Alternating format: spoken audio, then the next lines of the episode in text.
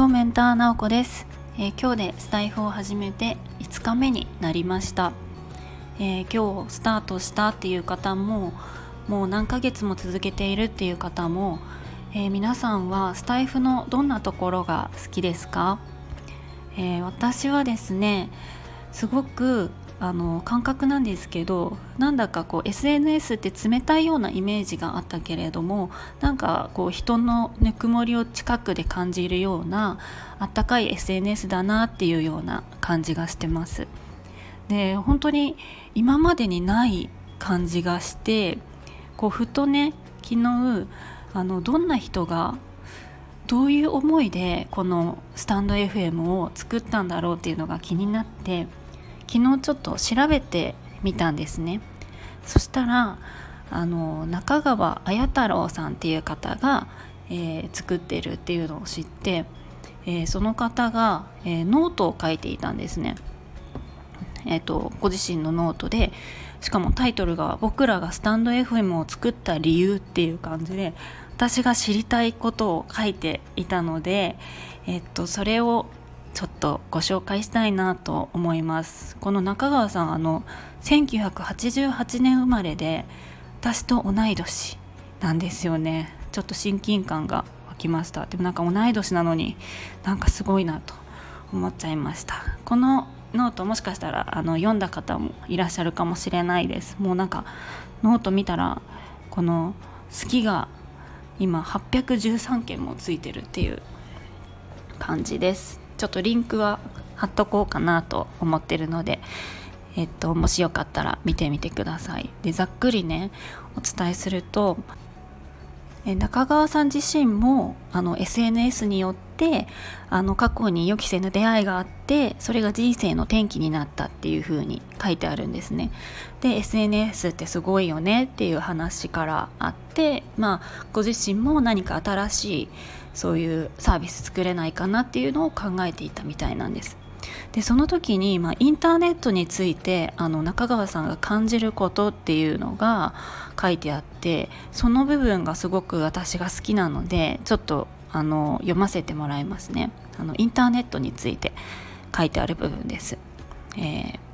コンテンツに平等にアクセスできることが良さであるがみんながフォロワーを増やすことや PV 最大化のためにアテンションを集めるのに必死その反動で届かなくていい人が勝手に見に来てブチギレたりする。とても炎上しやすく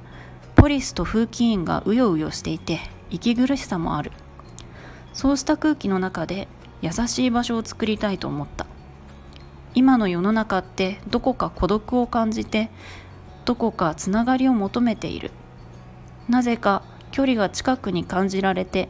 本音でつながれる。その人の人となりが伝わってくるような場所を。100人に刺さらなくても濃いつながりの一人が生まれるような場を。近いものを思い浮かべるとそれはラジオだった。ラジオは濃い。発狂的なファンが多くてどこかつながりを感じる。独特な場のように感じていた。パーソナリティの方にとって自由に本音を話せるホームのような場所であることがそうした空気を作っている気がした。っていうところなんですね。でそんなこう気持ちがあって新しい文化を生み出す世界的プラットフォームを作るぞっていうことで挑戦したっていうことだったみたいなんです。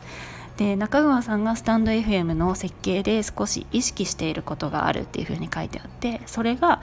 えー、次の3つ。で優しいインターネット。近いインターネット。そして深いインターネット。っていうふうに書いてありました。あのすごくいいノート記事だったので是非あの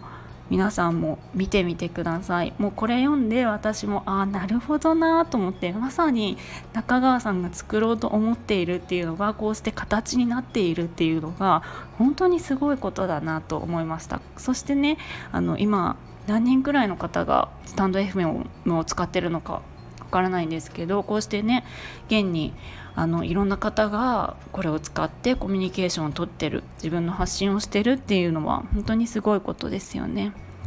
なのでちょっと皆さんにも聞いてみたいです。スタンド FM のどこが好きですか？もう私はこのもうなんかそのままですけどね中川さんが言ってることの優しいインターネットだなって本当に感じますコメントとかレターとかでもらえたらすごく嬉しいですでは今日も最後まで聞いていただきありがとうございました。もいもい